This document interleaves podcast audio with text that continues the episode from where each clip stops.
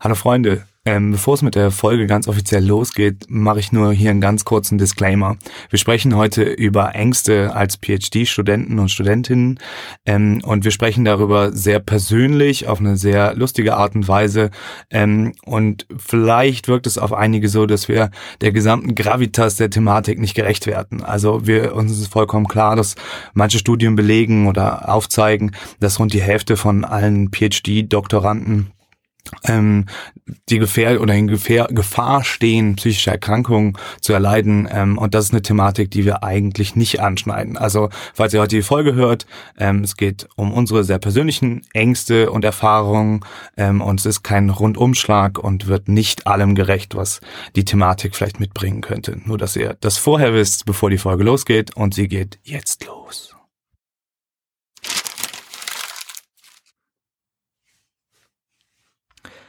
Schätzfrage. Wie viele Paper wurden 2018 weltweit veröffentlicht? Zwei Einschränkungen, englischsprachig und peer-reviewed. Hm. Ladies first. 236.135. 700.000. Ähm, 415.000. Okay, der Anker-Effekt at Work. Die Auflösung gibt's am Ende. Herzlich willkommen zum neuen Desk Reject Podcast, der PhD Cast. Ähm, heute gibt's ein ganz spezielles Thema, eins voller Spaß und Sonnenblumen. Und äh, ich habe von John Antonakis Aussprache äh, unter Vorbehalt, gelernt, dass es charismatisch wirkt, wenn man mit einer Geschichte beginnt, mit einer Story. Ich habe heute auf dem Campus ähm, eine Kollegin getroffen aus einem anderen Institut ähm, und wir haben uns kurz unterhalten. Ich habe gefragt, wie es ihr geht und sie meinte, ja, ich bin äh, vor zwei Wochen aus dem Urlaub zurückgekommen und ja, so langsam kommen die Ängste und Unsicherheiten zurück und äh, sie haben offensichtlich bei mir im Büro gewartet. Und darüber wollen wir heute reden. Ängste, Unsicherheiten während der Zeit im PhD. Ähm, die erste Frage, die ich eigentlich stellen möchte, ist auch voll, wie präsent sind Ängste und Unsicherheiten in deinem Alltag? Also die Kollegin könnte eigentlich ich sein, weil man merkt dann doch, dass jetzt der Sommermonat vorbei ist und der Druck wieder steigt. Und ähm, ja, gerade jetzt so mit dieser Woche kommen die Ängste wieder zurück ob man alles schafft, was auf dem Tisch liegt und äh, generell, wie man das alles überhaupt wuppen soll. Was liegt denn so am Tisch? Was liegt denn so am Tisch? Leere Vorbereitung. Dann muss ich noch ganz schön viele Folien fertig machen. Ähm, mit den Partnern, mit denen wir zusammenarbeiten, muss ich Verträge abschließen. Ich, äh, meine Forschung ist so überall noch offene Enden und ich ringe eigentlich drum, die irgendwie mal runterzuschreiben, damit ich das alles nicht verliere. Aber das funktioniert einfach gerade nicht, weil die Tür dann doch immer wieder aufgeht und neue Aufgaben reinkommen, die eben mit dem Semester schon zu tun haben. Bevor wir noch tiefer einsteigen, möchte ich eigentlich gerne ganze Runde aufmachen. Ähm, wie sieht's bei euch aus? Wie sieht's bei dir aus, Didi? Wie sieht's bei dir aus, Sascha? Wie, wie weit sind Ängste, Unsicherheiten präsent in eurem Alltag? Also ich kann mich gut an so viel anschließen. Diese Woche ist irgendwie so, als wenn jemand ähm, den Raum in andere Dimension wieder aufgemacht hat.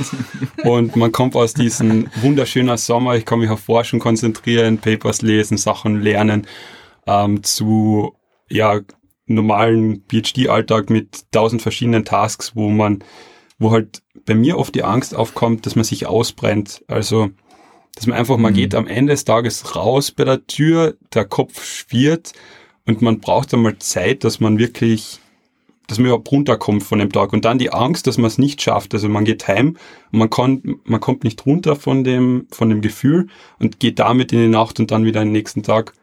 Und eben dauerhaft gesehen einfach da die Angst, wirklich sich auszubrennen. Genau. Wie ist bei dir, Sascha? Ja, das ist, es ist ähnlich. Äh, ich habe nicht wirklich einen langen Urlaub gehabt. Ich bin vielleicht fünf Tage nach der Konferenz wieder rein und es, es, es ist ja gleich so ein Berg an, an Arbeit da gewesen. Am Anfang am Anfang bin ich dann motiviert, wenn ich äh, mich hinsetze und einen Plan machen kann und mir das alles aufschreiben kann. Und ich muss dann echt sagen, am Freitag, äh, als letzte Woche, wie ich dann meine Planung gemacht habe, bin ich drauf gekommen, Leiwand, ich habe äh, eine Woche damit verschissen, einfach nur einen Plan zu machen, wo ich eigentlich arbeiten hätte sollen, habe meinen Plan angesehen und habe ohne Scheiße Panikattacke bekommen. Und ähm, hab dann bin dann so gefroren und wie mir geschossen ist, was ich alles machen muss. Und ich habe dann einfach raus müssen und eine Runde um den Block gehen, weil ich echt richtig Herzrasen bekommen habe. Also das ist halt, ich weiß nicht, es ist, es ist, man maßt sich halt ziemlich viel an, glaube ich äh, irgendwie, weil, weil man könnte so viel verfolgen, man könnte dies machen, man könnte das lesen, man könnte dies Buch endlich lesen, man könnte das Paper lesen, aber eigentlich sollte man sich auf die Lehre vorbereiten und dann kommen E-Mails rein und auf einmal äh, braucht man noch administrative Aufgaben.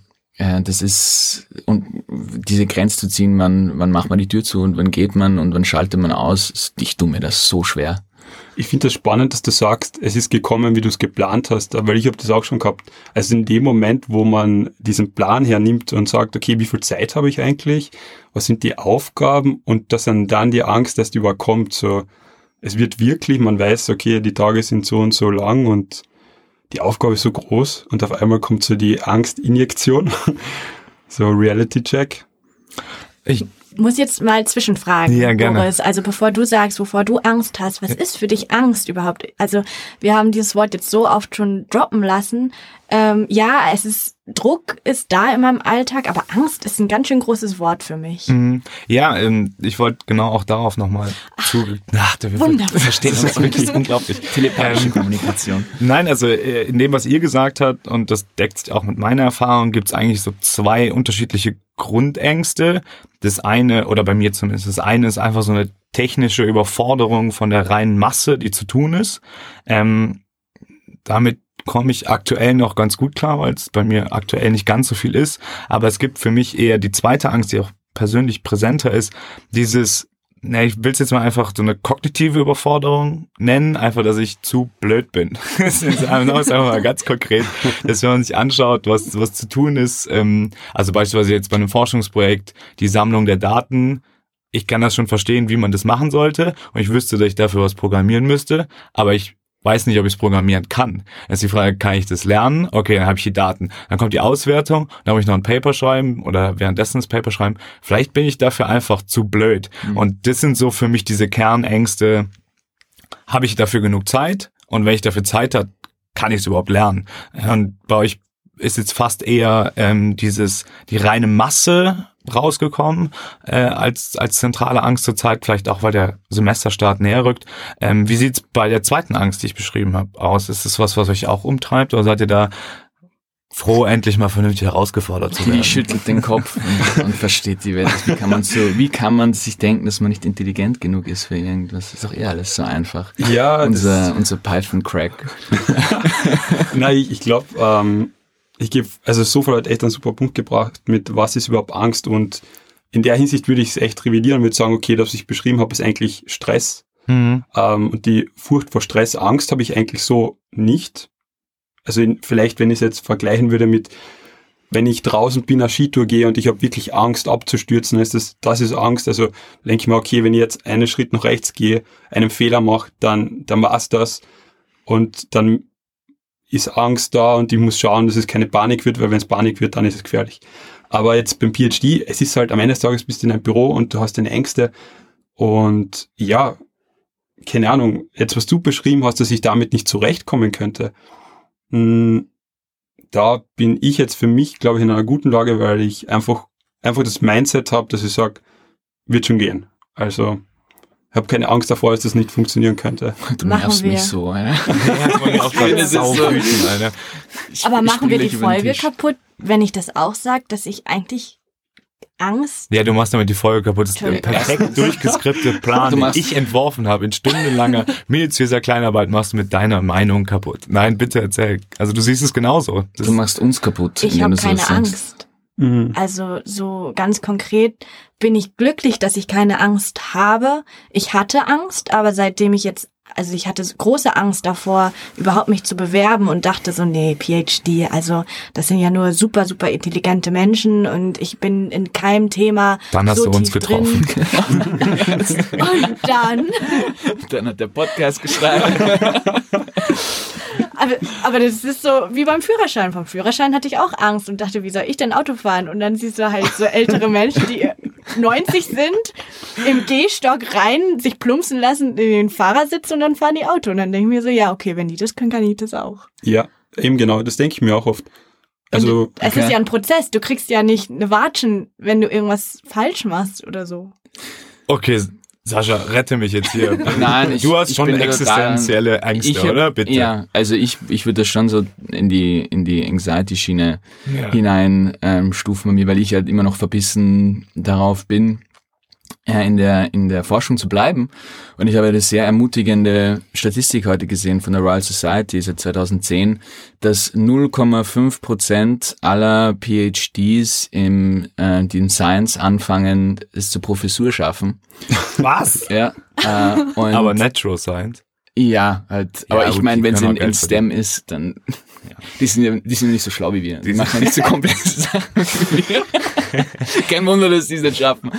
Ähm, nein, das ist äh, und und daher stammt halt auch diese diese Hauptangst bei mir. Es ist halt eben eine Kombination aus. Oft hat man halt das Gefühl oder ich habe das Gefühl, ähm, dass ich echt Sachen einfach vor allem zum Beispiel in der Methodik dass es mir da einfach an Intelligenz fehlt und dass ich das nie aufholen kann, beziehungsweise ja, ich könnte mich hinsetzen und das dann ansehen, aber was bringt's, wenn mir alle davon eilen?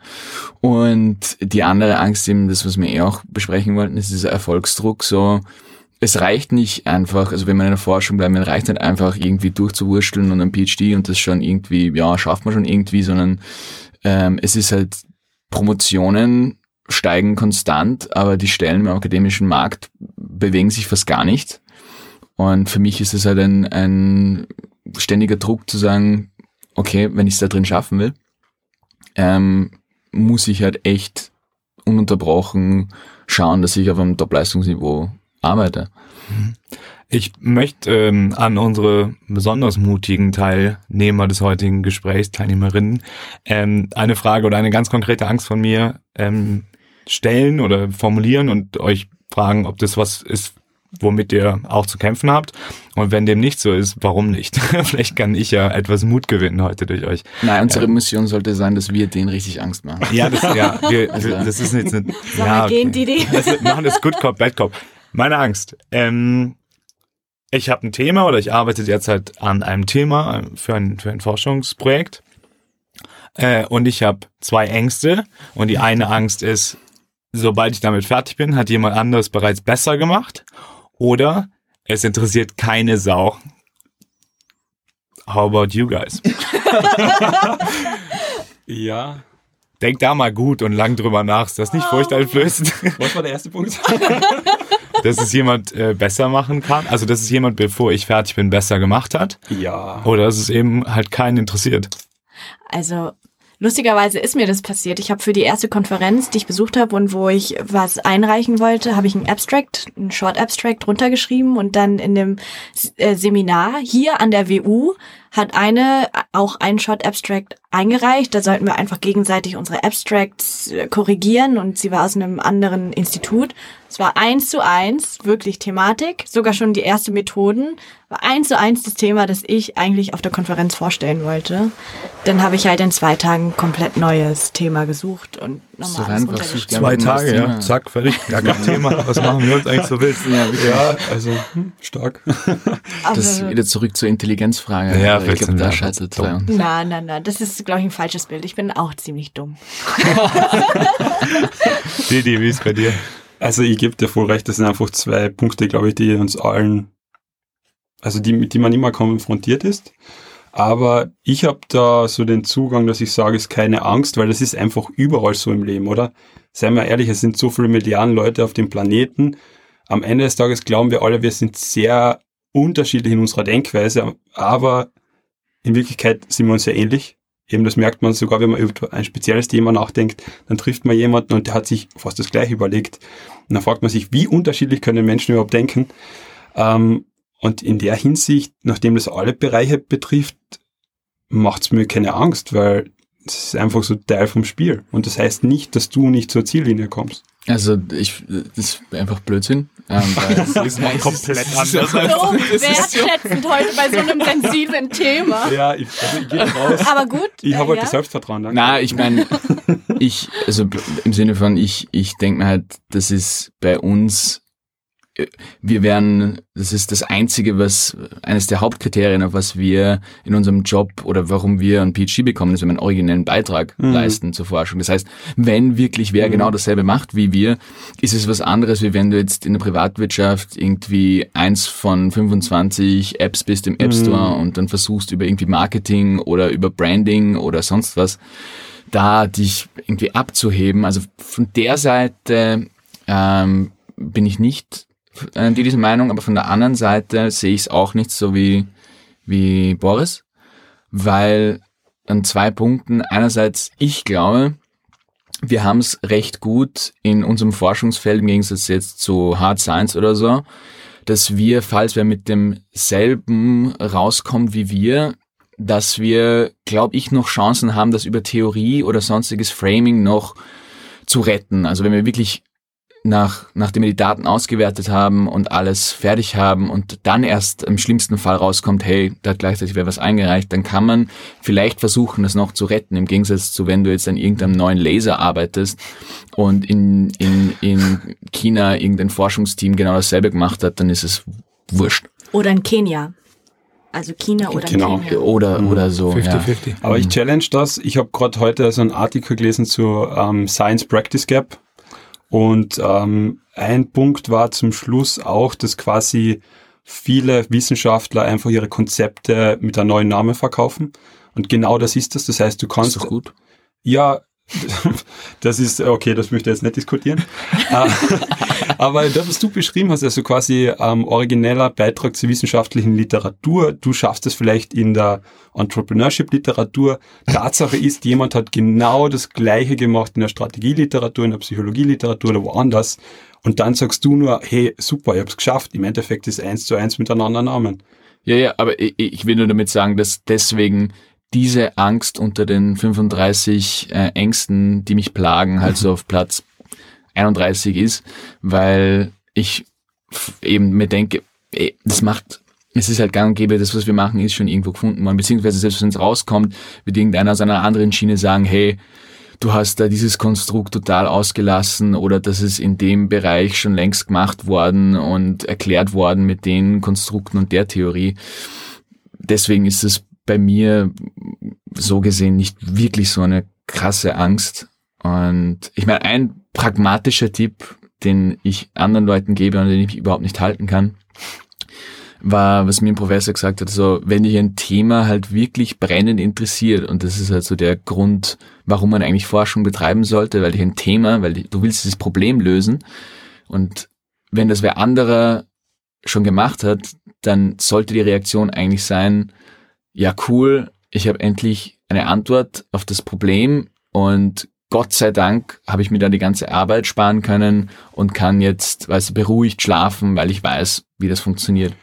Okay, mein letzter Kommentar dazu ist, war, weil es eine coole ähm, Prakt äh, Praxisgeschichte ist. Mein erstes Thema, was ich gehabt habe für ein PhD, hat mich echt fasziniert. Und dann habe ich genau das gehabt, bin draufgekommen, okay, da hat jemand dazu geschrieben.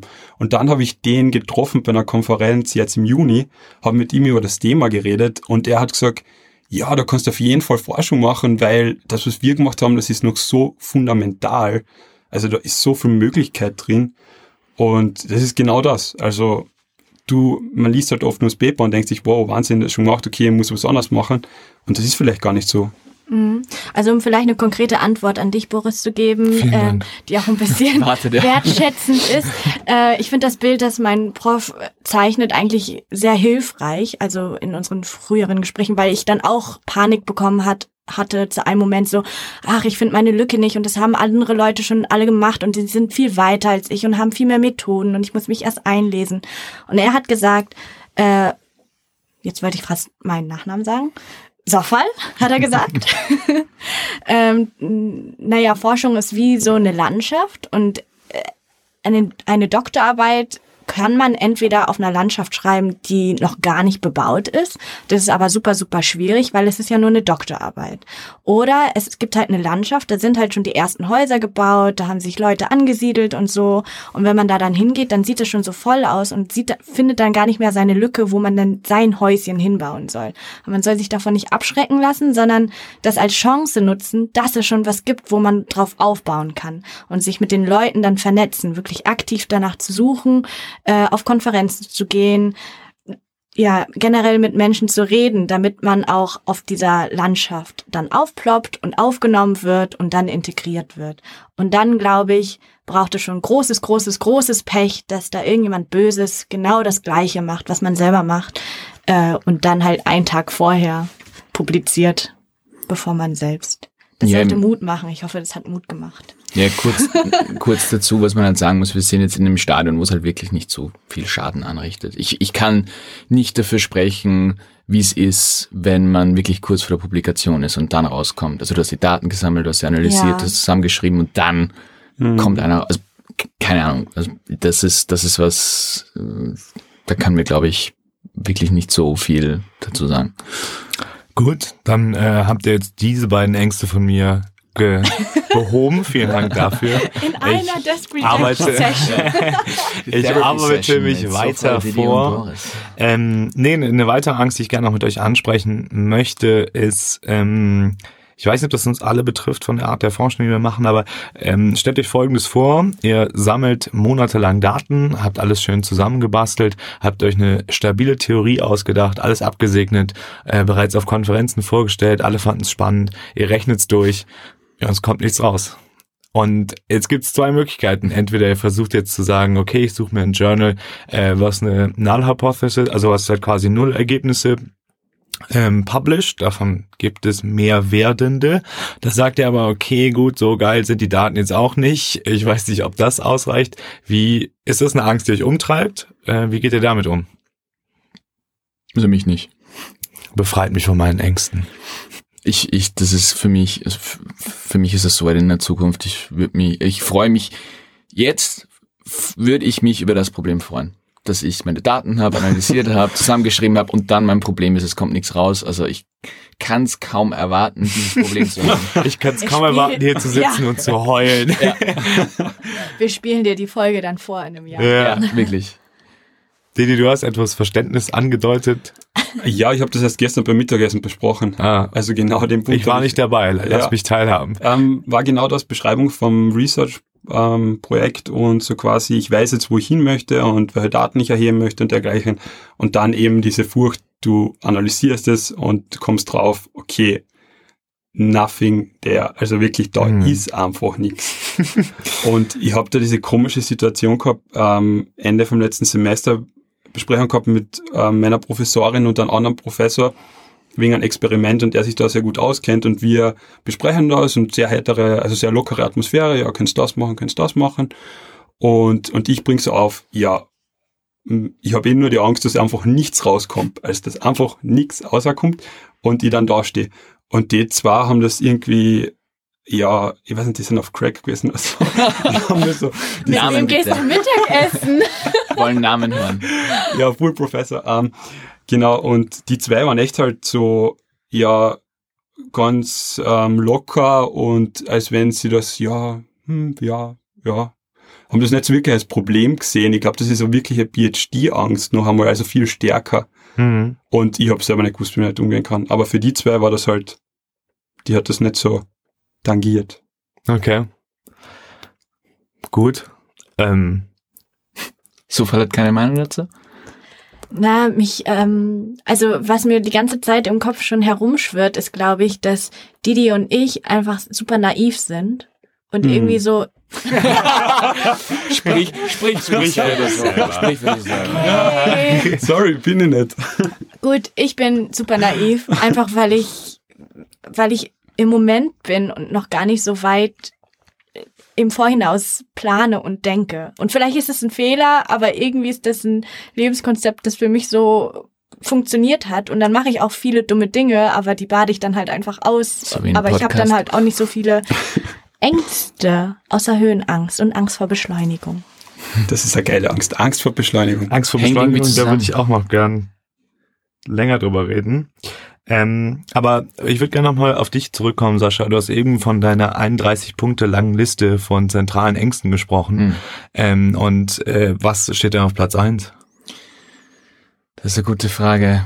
Ich glaube, also echt diese zentrale Angst, einfach irgendwas Dummes zu machen. Und es läuft vor allem, das ist halt jetzt nicht eine Ich-Angst, vor allem ist es bis jetzt ziemlich gut gelaufen. Und was mir immer mehr Angst macht, ist, wenn mir Leute eben sagen, so, ja, das läuft ja eh ziemlich gut bei dir und, und scheint ja eh voraus, voranzugehen. Und in meinem Kopf ist so, diese, genau, Imposter Syndrome. Ja, es, ja. Ist, es ist dieses so, es hat keiner eine Ahnung, dass ich keine Ahnung habe, was ich hier tue. und alle glauben, ich habe einen Plan und keiner checkt, dass ich keine Ahnung habe, was ich hier mache. Und ich bin einfach in einem Ferrari drin und bin noch nie Auto gefahren und ich rase auf eine Klippe zu und alle glauben, ich spring da jetzt drüber und mache irgendwas Unglaubliches, aber im Endeffekt fetze ich in die Felswand rein und stirb. Ähm, das ist so die, Okay, die krass. Oh mein Gott, das ist ziemlich uncool. also das ist halt die Spaßfolge. Also ich Ja, wollte, Spaß und ich wollte da ähm, wirklich dem getreu werden. Aber ich glaube, das ist so meine Nummer eins Angst, wahrscheinlich dieses Imposter-Syndrom. Ich habe dauernd das Gefühl, ich bullshittige mich hier von Punkt zu Punkt und habe eigentlich keine Ahnung, was ich tue. Hm. Ich habe da eine, eine kurze Frage. Ist das was, was dein, dich dein Leben lang umgetrieben hat? Also, oder ist das eine neue Angst? Das ist relativ neu. Ich war mir eigentlich immer ziemlich sicher, dass ich weiß, was ich tue. Das nämlich auch, das, da kann ich mich nämlich dran anschließen. Ähm, ich hatte immer das Gefühl, dass alles mir ziemlich leicht fällt und das eigentlich das, was ich so anfasse, ähm, ich auch sehr gut gestaltet bekomme. Und jetzt mit dem PhD das erste Mal, dass ich das Gefühl habe, okay, wow, shit. das ist schon ein bisschen schwieriger als erwartet und es fällt mir nicht sau leicht und ich lese nicht fünf Paper und habe eine geile Forschungsidee, sondern es dauert echt lange und äh, es gibt auch eindeutig sehr viele Leute, die deutlich besser sind in dem. Also da eben, da habe ich jetzt auch die Angst zum Beispiel, ich habe nächstes Monat eine Konferenzpräsentation, wo ich accepted bin und das präsentieren muss. Und ich weiß, ähm, die Leute, die zuhören, werden eher Senior sein und einfach die Angst, dass du da reingehst, die Präsentation hältst und jemand sagt, okay, ist echt. Also die Grundannahmen sind einmal so falsch, die Theorie hast du komplett falsch interpretiert und das Ganze macht vorne und hinten keinen Sinn. Das ist halt schon wirklich so eine ähm, Konferenzangst, dass man mal in eine Situation kommt, wo die Leute jetzt nicht so, so lieb sind, ja, und so super Feedback geben und sagen, ja, da kann man was verbessern, da auch, aber grundsätzlich ist die Idee auch ganz cool, sondern wirklich einmal richtig hart sind und sagen, einen zerreißen in der Luft. Also davor hat man schon seinen Respekt. Ja. Mhm. Also nur um da anzuhaken, ich habe das jetzt im Konsortium gemerkt bei einer Präsentation, wo auch die Hälfte davon, so 25 Leute Senior Lecturer waren. Und die sind halt wirklich oft, erstens wissen sie, dass du PhD bist und haben da wirklich, sagen wir jetzt mal, niedrige Standards oder erwarten sich halt echt relativ wenig. Ist halt so. Also Ja. die, die im, im positiven Sinne. Und zweitens kennen sie sich in ihrem speziellen Feld extrem gut aus, aber teilweise bei anderen Themen kaufen sie dir ab, was du ihnen sagst. Also ich bin bei meiner letzten Konsortiumspräsentation draufgekommen, dass ich ein, zwei Sachen gesagt habe, die einfach nicht stimmen, die ich falsch verstanden habe. Und ich habe die so präsentiert. Also irgendwelche, äh, irgendeine Theorie. Und da ist keiner ist aufgestanden und ähm, hat dann eine Rede gehalten, wie PhDs immer dümmer werden und ich ein primäres Beispiel dafür bin, dass die Forschung im Bach runtergeht. Das Sondern- klingt so, als wäre diese Rede schon öfter mal in deinem Kopf stattgefunden. ehrlich gesagt. Nee, vielleicht.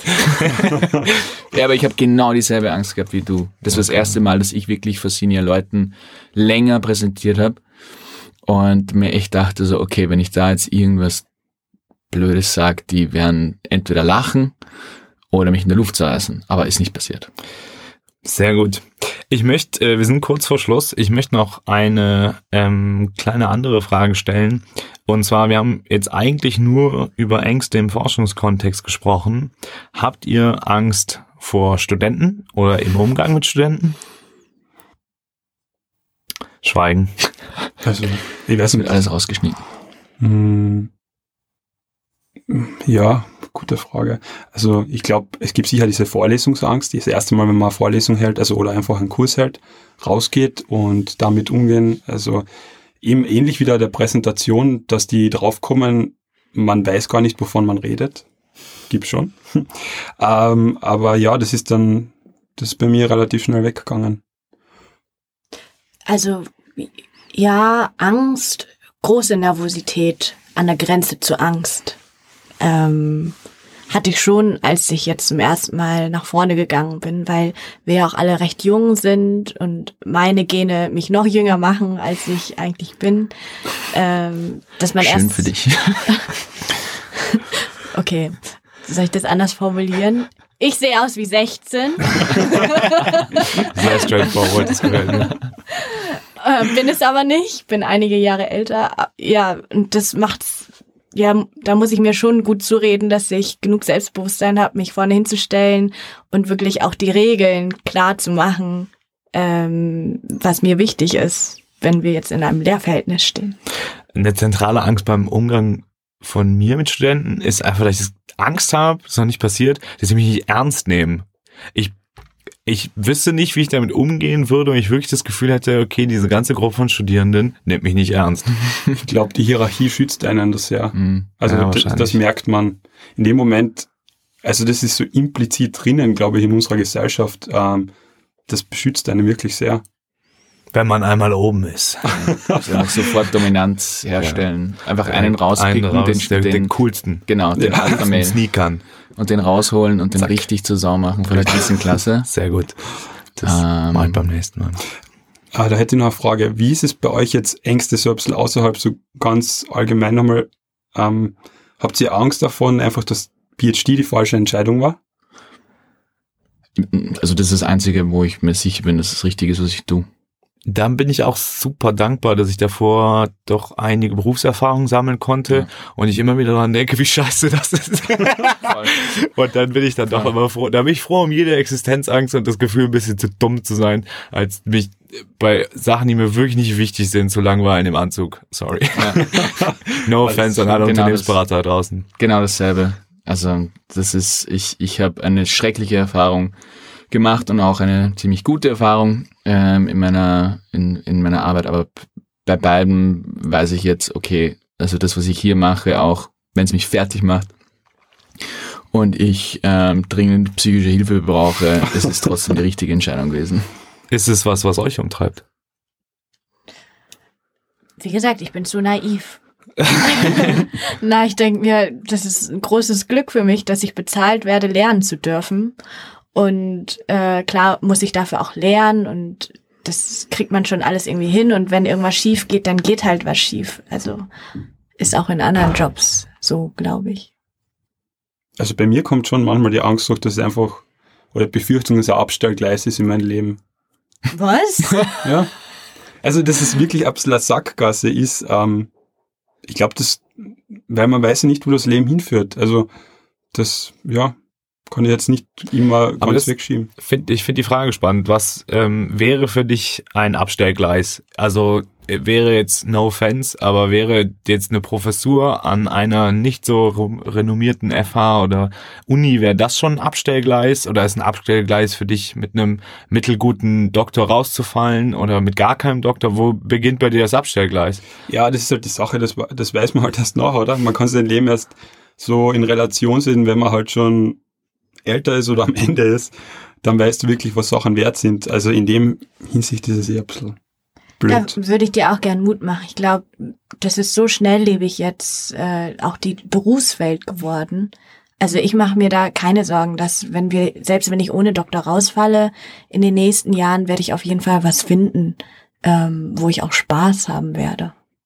Und Ja. ich kann mir bei dir auch sehr viele Dinge vorstellen, die du findest und wo du Spaß haben würdest. Surflehrer, Lissabon. Ja, mich, mich Mit schützt langen halt, Haaren. mich schützt halt mein zu großes Selbstvertrauen, das ist ein Vorteil. Damit kommen wir wieder zum Anfang zurück. Sehr gut. Wenig naiv und mit viel Selbstvertrauen stelle ich die letzte Frage. Ähm, eine irrationale Angst, die nichts mit dem PhD zu tun hat.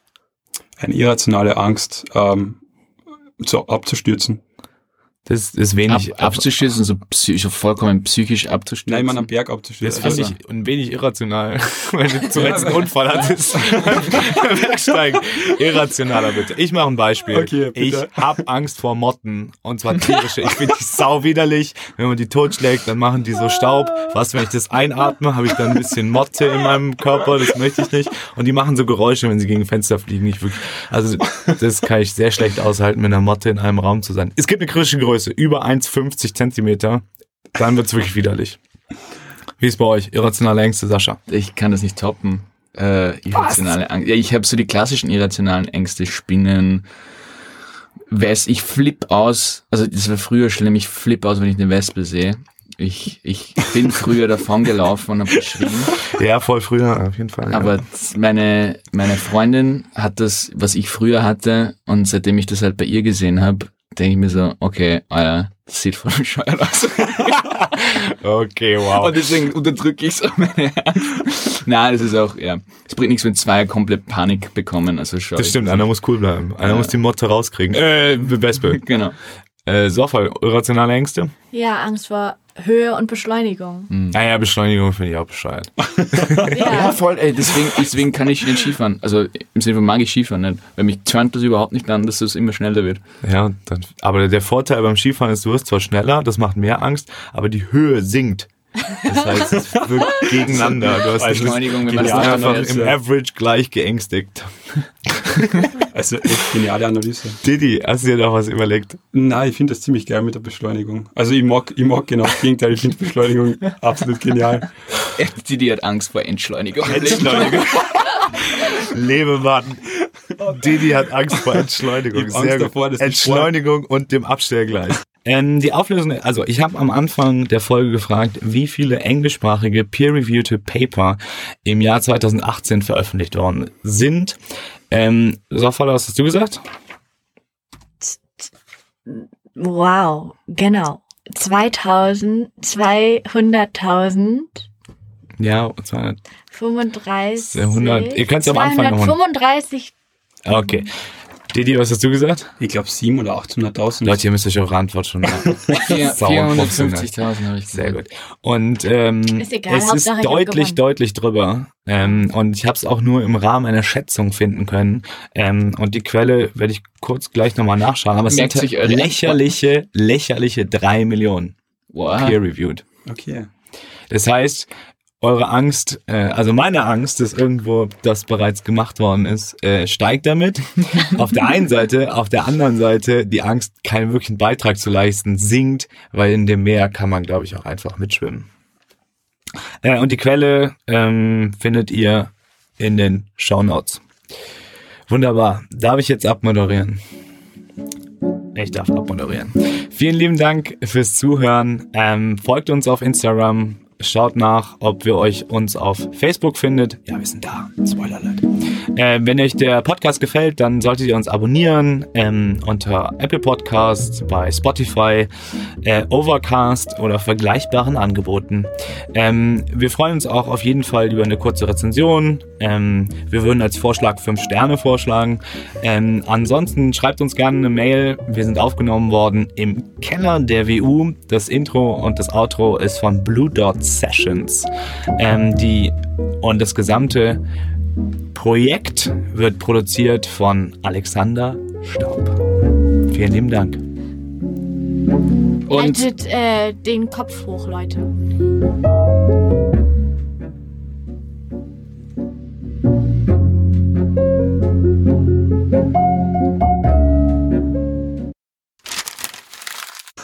Ja, vielen lieben Dank fürs Zuhören. Ähm, ihr solltet uns auf Instagram und allem anderen folgen. Ähm, ähm, jetzt schaut der Boris nochmal auf das, Ja, weil auf das Papier. Ding ist, heute ist meine erste Moderation, Leute. Ich trage euch jetzt da durch. Das wird alles ein bisschen holprig, aber sympathisch, lebendig. Also, ich gucke jetzt nicht auf den Zettel, ich mache das Freestyle.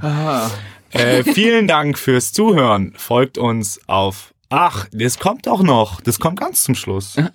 Okay, wir. Die Auflösung der Schätzfrage, meine lieben Freunde. Man muss auch ein bisschen angreifbar bleiben, lebendig. Wir wirken wie Roboter. So. Das Schöne im Podcast Also, ist, Leute. dass man versucht, mit Pantomime zu reden. Ja, das Stimme. funktioniert aber schlecht.